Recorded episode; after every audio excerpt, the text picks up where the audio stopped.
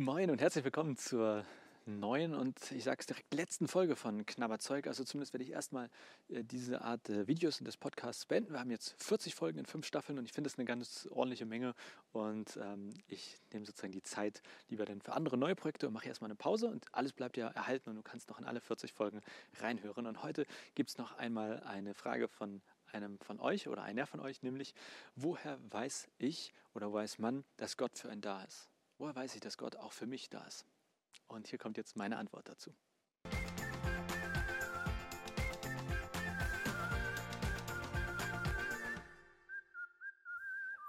Das ist eine schwierige Frage. Irgendwie schön, aber auch schwierig, denn ich unterstelle oder ich höre so ein bisschen raus, dass die Person, die diese Frage gestellt hat, sagt, ich, ich frage mich, wo Gott ist. Also, hey, hallo Gott, wo bist du?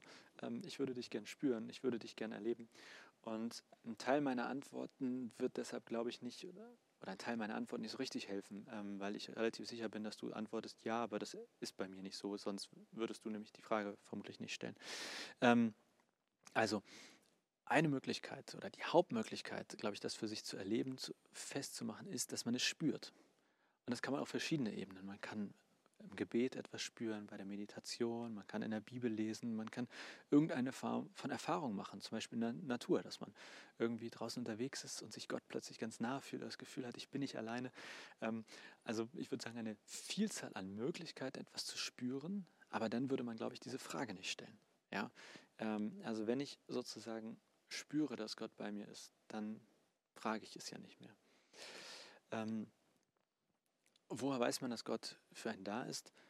Eine Möglichkeit ist, sich das in diesen Wüstenzeiten, sage ich mal, immer wieder zusprechen zu lassen oder sich selber zuzusprechen. Bedeutet in der Bibel lesen oder Bibelstellen sich vorlesen lassen oder zusprechen lassen. Das ist vielleicht ein bisschen so, also ich stelle es mir zumindest so vor, wie auch in der Beziehung mit, mit einem Menschen, dass es nicht immer nur hoch geht oder nicht immer nur super ist, sondern dass es auch Zeiten gibt, die vielleicht schwer sind. Und woran hält man sich dann fest? Vielleicht hält man sich an Dingen fest, die mal gesagt wurden. Ich kann mir vorstellen, dass manchmal Leute sich zum Beispiel an, an das Versprechen bei der Ehe erinnern und sagen, nee, aber du hast mir gesagt, du, du liebst mich immer oder du bist immer für mich da. Und gerade ist zwar eine Durstzeit oder keine gute Zeit bei uns, aber ich halte mich jetzt an diesem Versprechen fest. Das kann für eine gewisse Zeit vielleicht helfen, sozusagen das zu überbrücken. Aber natürlich, wenn es immer länger, länger, länger wird, und wenn da nichts passiert, wenn ich das nicht spüre, dieses, dass dieses Versprechen mit Leben gefüllt wird, dann kann das ermüden, dann kann das, ja, kann man aufgeben, ja, und sagen, nee, dann, dann ist dieser Gott wohl für mich nicht da. Vielleicht ist auch für dich ein eher passender ähm, Vergleich eine Freundschaft. Also ich habe ein paar Freunde, die sich super selten, nicht mal einmal im Jahr. Aber ich bin mir relativ sicher, dass da einige dabei sind, wenn es mir wirklich dreckig ging und ich würde anrufen, dann wären sie sofort da. Also woher weiß ich, dass sie für mich da sind? Ehrlicherweise weiß ich es gar nicht, sondern ich hoffe darauf, dass es dann so ist, äh, wenn es sich ergibt. Ähm, das ist jetzt als Vergleich mit Blick auf Gott ein bisschen schwierig, weil ich vermute, dass du, wenn du diese Frage stellst, sagst, ja, und jetzt wäre aber die Zeit, wo ich, also wo ich ihn brauche, wo ich quasi mich, ich habe mich schon bei ihm gemeldet, ich habe angerufen und er hat nicht abgenommen, also er hat sich nicht bei mir gemeldet. Ähm, eine Sache, die ich mir vorstellen kann, die in so einer Situation hilft, ist wirklich die Gemeinschaft mit anderen Christinnen.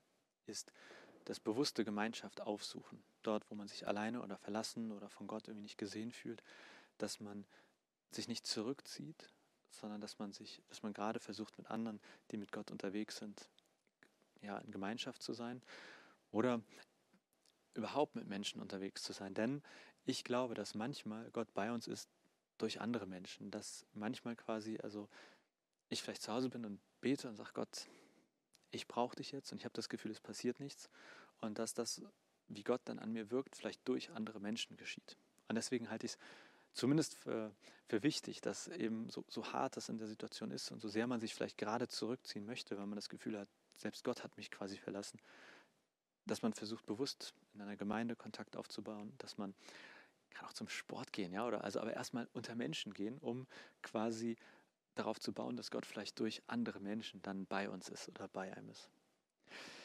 Ich vermute, das ist irgendwie eine etwas unbefriedigende Antwort. Ich bin da auch nicht so ganz glücklich mit, muss ich ja ganz ehrlich sagen, aber ich, ich finde die Frage auch schwierig und ich, ähm, ich glaube, dass es einfach oft keine gute Antwort auf die Frage gibt, wenn man sich Gottes Nähe wünscht und nicht spürt, wenn man sich Gottes Hilfe echt aus tiefstem Herzen irgendwie einfach herbeisehnt und das Gefühl hat, da passiert nichts. Und ich glaube, dass es da keine einfache Antwort oder keine gute Lösung für gibt. Ich, meine beste Antwort ist äh, Menschen. Gott zutrauen, dass er durch andere Menschen bei uns ist, für uns da ist und uns hilft. Deswegen wäre mein einziger Rat an der Stelle immer, sich nicht zu, also so schwer das fällt, nicht zu sehr zurückziehen, sondern der Menschen gehen. Vielleicht findest du das total doof, was ich sage, dann freue ich mich wie immer über deine Kommentare und deine Meinung und deine Anmerkung. Und äh, ich freue mich natürlich auch, dass du oder dass ihr äh, dabei wart. Also 40 Folgen, vielleicht warst du ja alle dabei. Respekt. Ähm, oder bist gerade erst eingestiegen. Alle anderen Folgen findest du auf YouTube und als Podcast weiterhin zum Abrufen. Wenn du neue Fragen hast rund um Glaube, Bibel und Kirche, schick sie mir trotzdem. Vielleicht mache ich ja noch mal eine neue Staffel. Aber jetzt erstmal ist Pause, wenn du äh, mehr über mich finden willst. Auf kap-kirche.de gibt es mehr über uns als äh, Gemeinde, also hier der Auferstehungskirche. Und auf äh, www.johopma.de ist mein Blog. Und sonst findest du mich überall auf Social Media, Facebook, Twitter, Insta, äh, sowas. Und äh, Spotify, Audible, äh, habe auch zwei kleine Bücher äh, geschrieben. Und äh, vielleicht, wenn du es hier hörst, ist sogar schon das dritte raus. Also du findest mich auch sonst überall. Und ähm, auch wenn es kein Knabberzeug mehr gibt, vielleicht ist da was dabei. Punkt. Also so viel gab es jetzt hier zu knabbern und jetzt wünsche ich dir auf jeden Fall noch eine gute Zeit und freue mich, dass du da dabei warst und wer weiß, wo wir uns wiedersehen oder wieder hören. Bis dahin.